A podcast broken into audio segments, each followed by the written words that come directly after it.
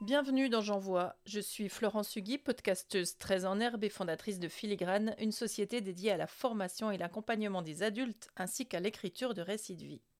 Pour ce 19e épisode, je dois vous proposer un petit quelque chose avec des effets sonores.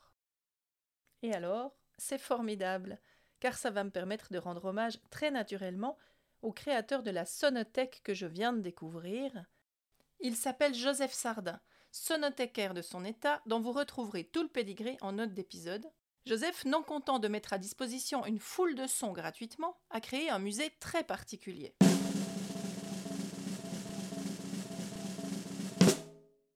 Le musée des sons disparus.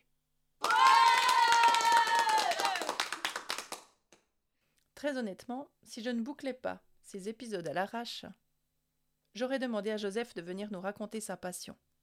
Mais là, vous allez devoir vous contenter de ma voix pour le citer.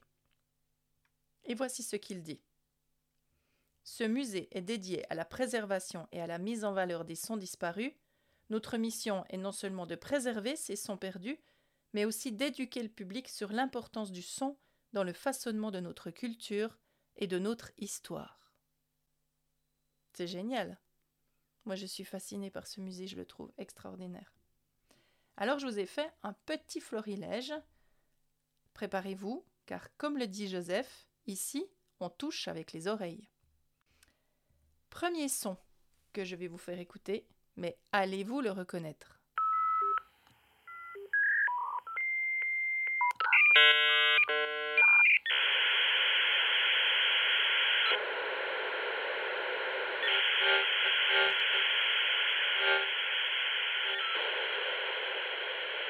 Vous ne pourrez pas reconnaître ce son si vous êtes né avant 1990 ou 1990, suivant l'endroit d'où vous nous écoutez.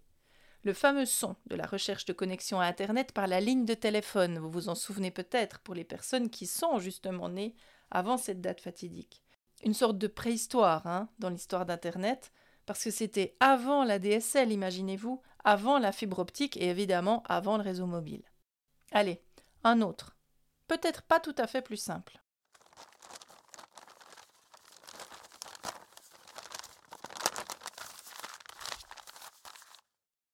Eh oui, c'était bien une carte routière. Vous vous souvenez de la carte routière à déployer dans tous les sens dans un habitacle de voiture qui n'est jamais assez grand pour accueillir tous les pans de cette carte qui se développe, qui se développe, qui se développe à n'en plus finir et qui finalement ne nous indique aucun chemin? Eh bien, là aussi, seuls les irréductibles ou les vrais nostalgiques du passé l'utilisent encore. Et attention, là, on plonge au cœur des années 80.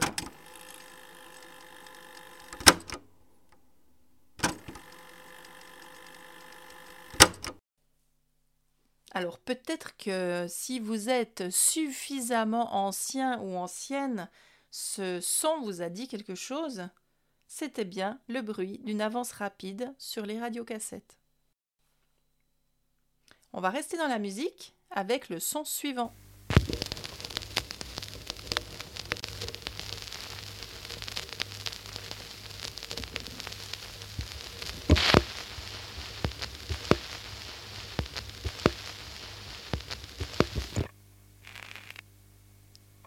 Bien sûr, les fameux vinyles qui grattent, qui grattent et qui sautent un peu.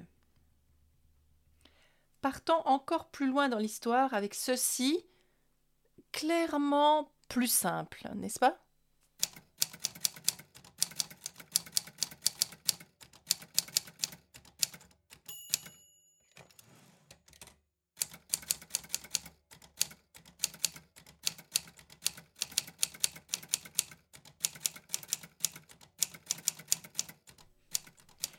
C'était donc bien sûr la machine à écrire.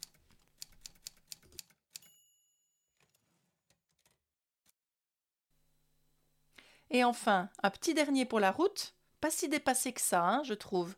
On en croise encore parfois, dans les villages ou dans les musées.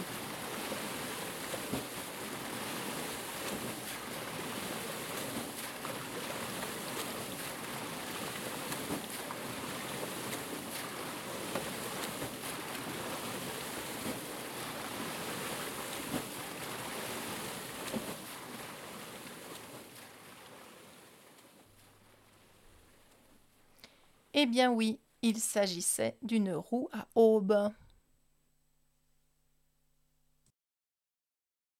Et voilà, c'est déjà presque terminé pour cet épisode. Si vous voulez en découvrir plus, filez vraiment dans les notes d'épisode.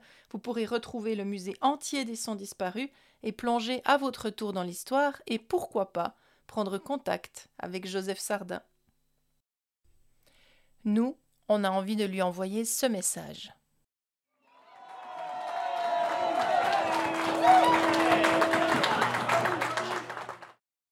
Merci de m'avoir écouté jusqu'au bout. Je vous donne rendez-vous demain pour un nouvel épisode de J'envoie.